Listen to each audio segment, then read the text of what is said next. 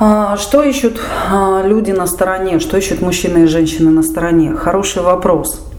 Это вопрос вот касается семьи. А, на этот вопрос очень сложно ответить в каком-то одном ключе или в каком-то одном векторе. Но давайте разбираться, да, когда мужчина смотрит на сторону, когда женщина смотрит на сторону. И почему это происходит, и что происходит в современных союзах. Ну, начну первое, с чего? Современные люди, они, э, неважно, они молодые или более зрелые, они практически не обладают Э, информацией или неким знанием о своей личностной внутренней природе.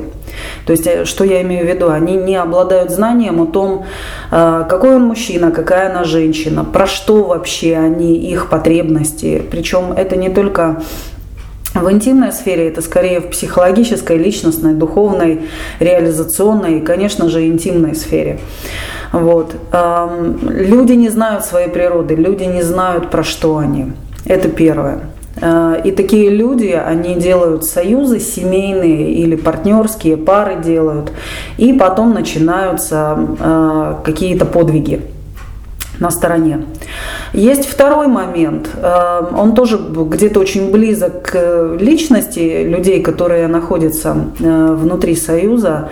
Это психологическая расколотость, либо детские психотравмы. У нас очень многие тоже в современной реальности люди, они лишены поддержки отцов, они лишены э, правильного отношения с матерью. Ну, сами, к слову сказать, наши родители во многом очень часто являются собой неполноценные личностно личности. Э, и это налагает, то есть расколотая личность, она может сформировать только расколотую личность. В чем, собственно, раскол? Это опять-таки та же самая целостность, знание себя и э, следование своей внутренней природе. Плюс э, получение от родителей очень важных э, Э, благословляющих э, энергий, когда родители довольны детьми, когда родители не просто их любят, ну, сейчас любовь больше похожа на либо функциональную кормежку и выращивание, я тебя кормлю, одеваю, учу, что тебе еще надо, либо на гиперопеку, когда ты мой, ты мой, ты весь мой, или ты вся моя, я тебя не отпущу, я без тебя не могу, и э, мать или отец там, или оба родителя за ребенком трусятся, и над ним трусятся, и всячески контролируют, опекают, блокируют все его какие-то внутренние начинания, ну, когда он пытается себя реализовать э, вовне. То есть вот эта внутренняя расколотость и незнание своей природы, оно э, создает в психике, в личности такие э, слабые компоненты, скажем так. Вот если можно представить человека как дерево, либо, ну, то это дерево, у которого фрагментарно кора есть, ветки есть, а чего-то не хватает. Каких-то корней не хватает, какой-то коры не хватает, каких-то участков кроны не хватает. И э, очень многие союзы современные, данные, они созданы по компенсаторному принципу. То есть люди, которым чего-то не хватает, причем не хватает не для развития. Там я нахожу, например, энергию мужчины, и мужчина встречает во мне свою очень важную энергию, слившись с которой мы создаем синергетический эффект. Мы являемся друг для друга знаком умножения. Вот здесь, скорее, когда люди в таком, ну, простите, немножко огрызочном, состоянии, когда вот есть вот эти элементы расколотости и внутренней слабости, неполноценности, Люди создают союзы, которые и притягивают к себе партнеров, в, формируя отношения в компенсации. Что такое компенсация? Это отношения костыли. Мне не хватило в детстве отношений с папой. Значит, я найду себе человека, который будет транслировать папочкость. А если у мальчика там, или у мужчины очень властная мама, гиперопекающая мама, то он обязательно найдет себе женщину, которая будет потом дальше ему вытирать сопли и поправлять трусики. А, и следить за тем, чтобы он не обписался. Поэтому вот эти вот компенсаторные вещи, а, либо продолжающиеся искаженные, уродливые отношения, отношения, которые были сформированы, опять-таки я еще раз говорю, наши родители хорошие, но они реально личностно не самодостаточные были люди, потому что у них были тяжелые времена и материальные, и эмоциональные. Эм, во времена слома царской империи, потом зашедшего Советского Союза, всячески уничтожалась личность, всячески уничтожалась индивидуальность, а, не проявлялся эмоциональный интеллект, люди вообще не знали, что это такое. Была функция, функция, функция, еще раз функция. Вы должны работать, вы должны там есть, пить, размножаться, но только для того, чтобы потом стать к станку и работать. Это не хорошо, не плохо, это опыт, который сквозит и сквозит до сих пор уже в поколениях, которые в глаза не видели, может быть, Советского Союза. Уже такие поколения есть людей, которые взрослые, но которые как раз родились уже на стыке слома больших эпох. Поэтому люди, которые несостоятельные, они делают несостоятельные союзы. И теперь придем к моменту, что же ищут люди на стороне. А, пара, которая сочеталась а, в мифе я откушена, ты меня дополнишь, ты откушен, я тебя дополню, да, либо в надежде, что кто-то кого-то дополнит, то есть такая костыльный вариант отношений, такая пара, она слаба по определению, у них нет синергетического эффекта, они, знаете, это как полтора человека, полтора землекопа, как в том мультике про там Перестукина, который, Витю Перестукина, который неплохо учил уроки. Вот. И вот у него там получилось полтора землекопа. Вот здесь примерно то же самое, когда люди решают свои задачи, у них получается полтора человека или там один и два человека десятых. Но нет двух людей, которые делают э, эффект э, сверхсознания или эффект эгрегора. А на самом деле любой союз, он эм, существует для того, чтобы создать вот этот сверхэффект, сверхсознание, мини-эгрегор, который потом будет выполнять такую максимальную целостную реализующую функцию, функцию, начиная от защиты и заканчивая великим творчеством, процветанием и решением жизненных ситуаций. Так вот, люди, которые э, компенсируют друг друга, они не делают вот этот сверхэффект. Да, у них есть влюбленность, у них есть э, там гармония, гормональный всплеск, на котором они познакомились, скажем так. Но из-за раздробленности они с грехом пополам делают какую-то мозаику из двух коллег, и э, они не живут на энергии сверхэффекта, которую создают вот вдохновением каждый день, потому что я целостно 1 плюс 1 равно 3, это э, или 5, или 7, это формула синергии. Они создают 1 плюс 1, вроде бы целое, равно полтора, или равно 1,2, или 1,7. То есть им обязательно чего-то не хватает. И такая пара, она на самом деле живет, э, используя, израсходуя ресурсы энергии мифа или цветочно-конфетного периода. А, и когда вот это очарование цветочно-конфетного периода проходит, люди заканчивается, просто тупо заканчивается энергия. Тонкая энергия, которая на самом деле является бензином, на котором живут тела, бензином, на котором живут люди, психика, личность, пара в том числе. И вот когда бензин заканчивается, люди попросту начинают искать энергозаправку любым путем. Либо это алкоголь, то есть виды ухода на сторону. Да? Давайте перечислю. А, первое – это уход в алкоголь. А, второе – это уход в работу с головой, гиперработа, когда начинается. Причем э, в работу уходят и мужчины, и женщины. Особенно женщины. Это распространенный тип измен в паре, когда женщина принадлежит компании, когда она работает в какой-то компании, вот, и она начинает быть замужем либо за Газпромом, либо за какой-то торговой сетью Винтик и Шпунтик, либо там э, за э, какой-то фабрикой, либо за каким-то бизнесом. То есть женщина просто уходит налево, но так как она не изменяет, физически, может быть, да, она изменяет эмоционально, что здесь значит? Она реализует, она реализует потребность в своей самоотдаче, взращивании, воспитании, умножении а, процветание, то есть она это все реализует, отдает все эти силы не семье, не мужчине, потому что он слаб или ему не до нее, или они неправильно э, скомпонованы, они не подходят друг другу. Она начинает это отдавать компании. Э, мужчины очень часто, ну и мужчины и женщины очень часто уходят в адюльтерские отношения, то есть уходят в адюльтер, когда появляется кто-то третий, любовник или любовница.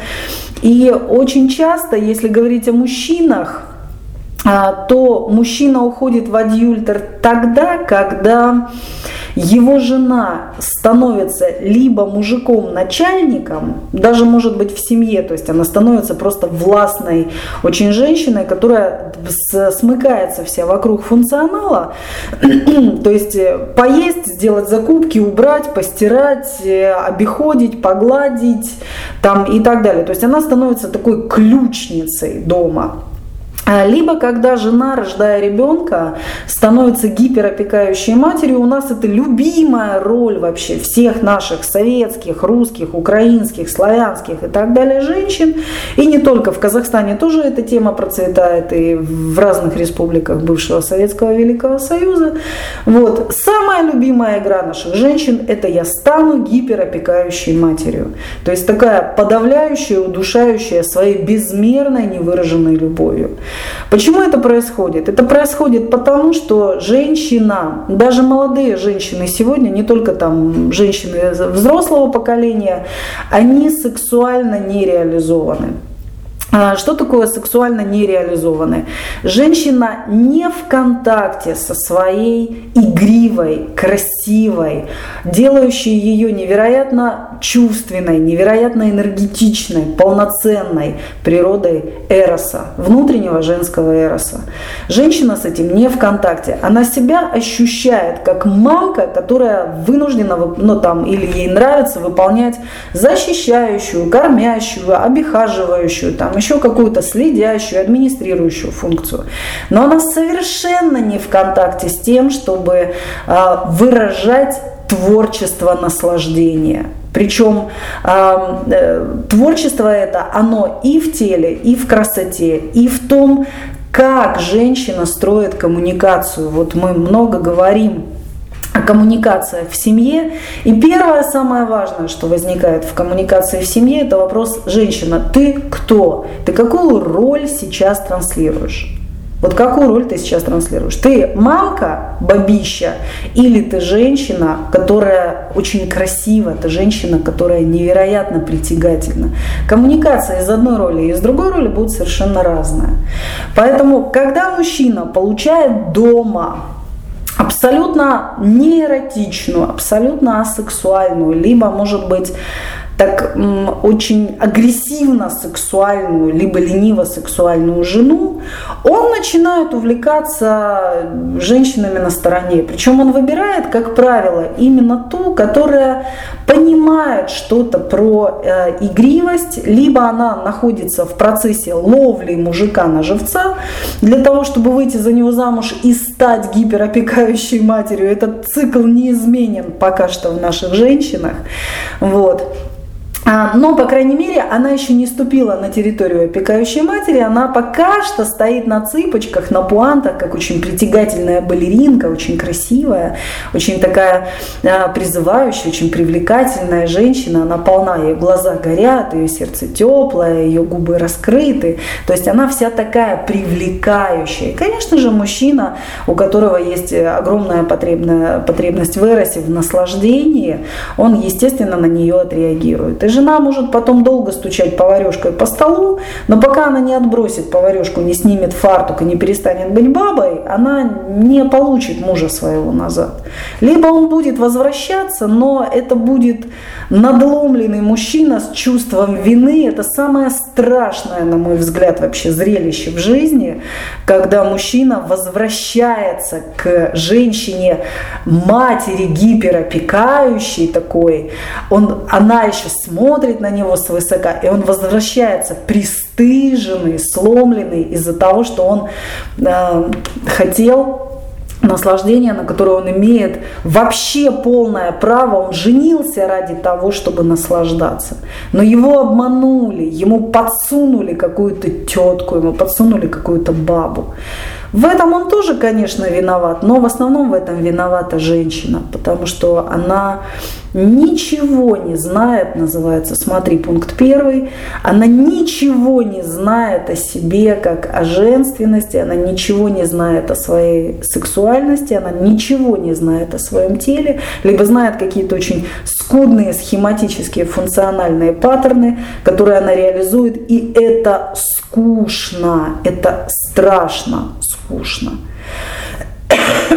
Если женщина решается на адюльтер, Возьмем другую обратную историю.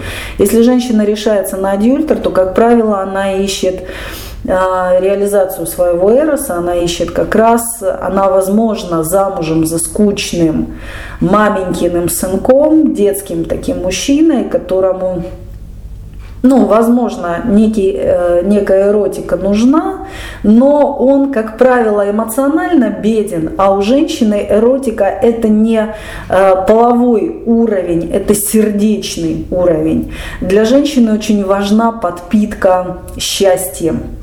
Для женщины очень важно внимание. Для женщины вообще невероятно важно знать, что с ней эмоционально, вот вообще эмоционально контактировать. И знать, что она эмоционально любима. Не только, ну, скажем так, лег, отжался и э, заснул, да, а она хочет знать, что, то есть он должен любить ее сердце, он должен ласкать ее душу. Как правило, мужчины, даже если они неплохи в сексе или изощренные даже где-то в сексе, как правило, они совершенно ничего не знают о том, как сделать женщине поцелуй в сердце.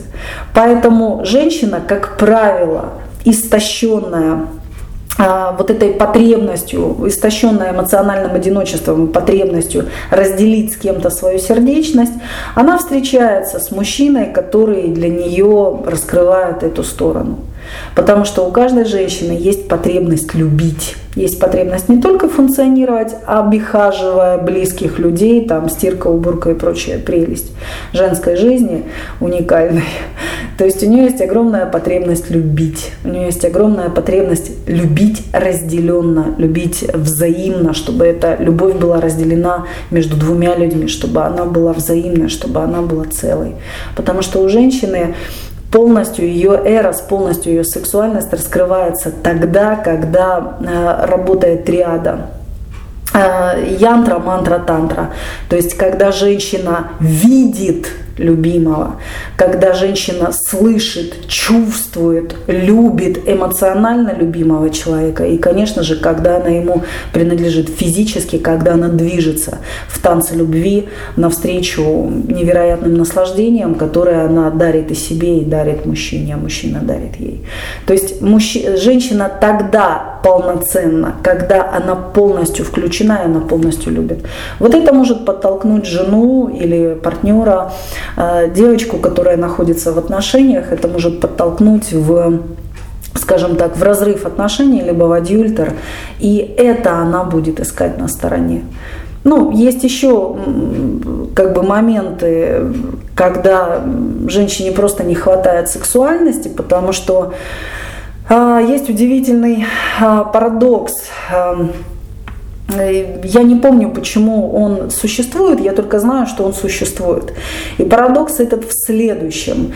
Э, мужчина невероятно сексуален, у него пик гормональной активности находится где-то до 30 лет, а у женщины пик гормональной активности включается после 30 лет.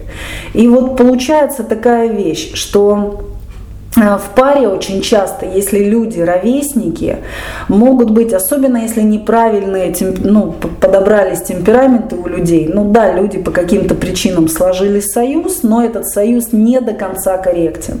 Если не совпадают темпераменты, то очень часто бывает момент, когда мужчина хочет близости, хочет себя реализовать в своем эротическом движении. Женщина не может ему э, полноценно ответить, не просто дать, да, воспользоваться своим телом, а она не может с ним опять-таки создать вот этот макросинергетический эффект, когда ей невероятно, ее тело раскрывается, ей невероятно хорошо с ним, и идет невероятный танец энергии, танец стихий между двумя людьми в момент максимального пика Эроса.